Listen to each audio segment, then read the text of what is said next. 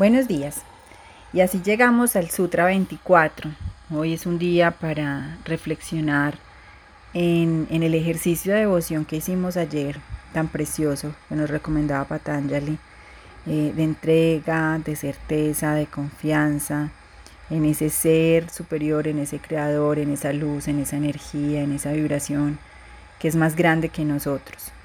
Y el Sutra 24 nos dice, Ishvara es el ser especial, no tocado por aflicciones, acciones, frutos de las acciones, ni por ningún deseo o impresión interior. Y explica, el Señor, el Ser Supremo, es el ser de todos los seres. Este ser especial, a diferencia del alma individual que está implicada con la naturaleza, no es afectado por los deseos ni por los efectos kármicos de los deseos.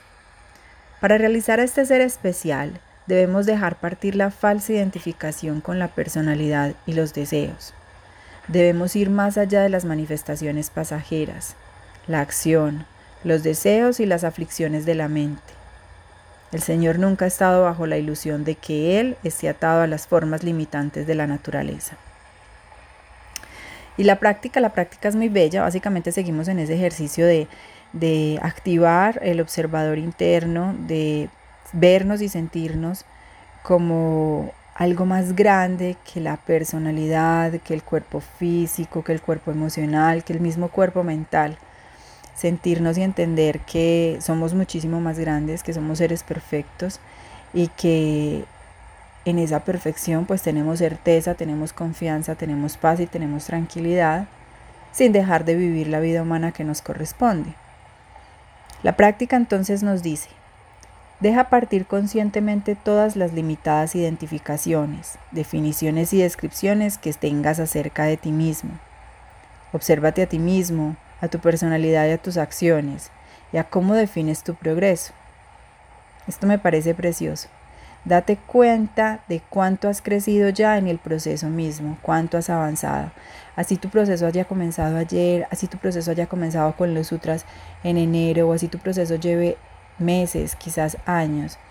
Regálate el abrazo y la felicitación y el reconocimiento del camino que has recorrido. Mira que realmente has hecho un muy buen trabajo y que igual el trabajo se sigue construyendo, pero no dejes de reconocer lo que ya has logrado.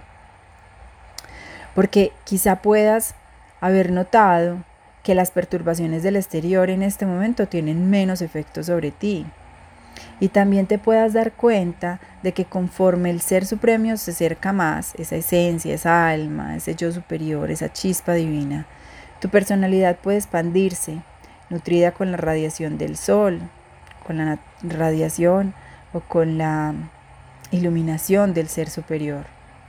Reconoce que la perfección es, en primer lugar, un estado interno y que no está en el ojo del que observa.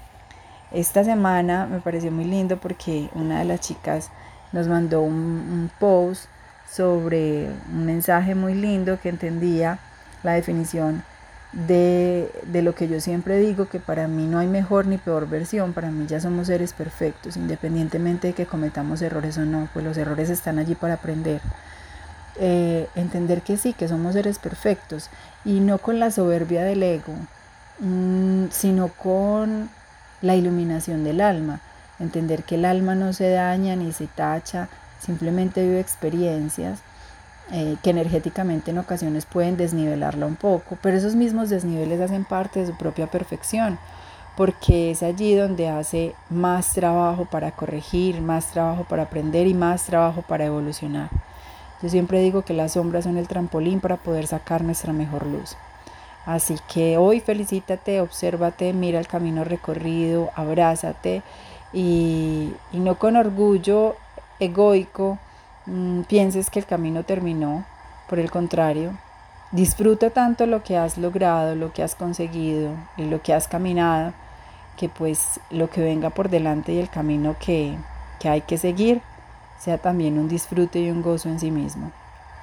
Les deseo un muy, muy, muy buen día y seguimos escuchándonos con estos sutras preciosos.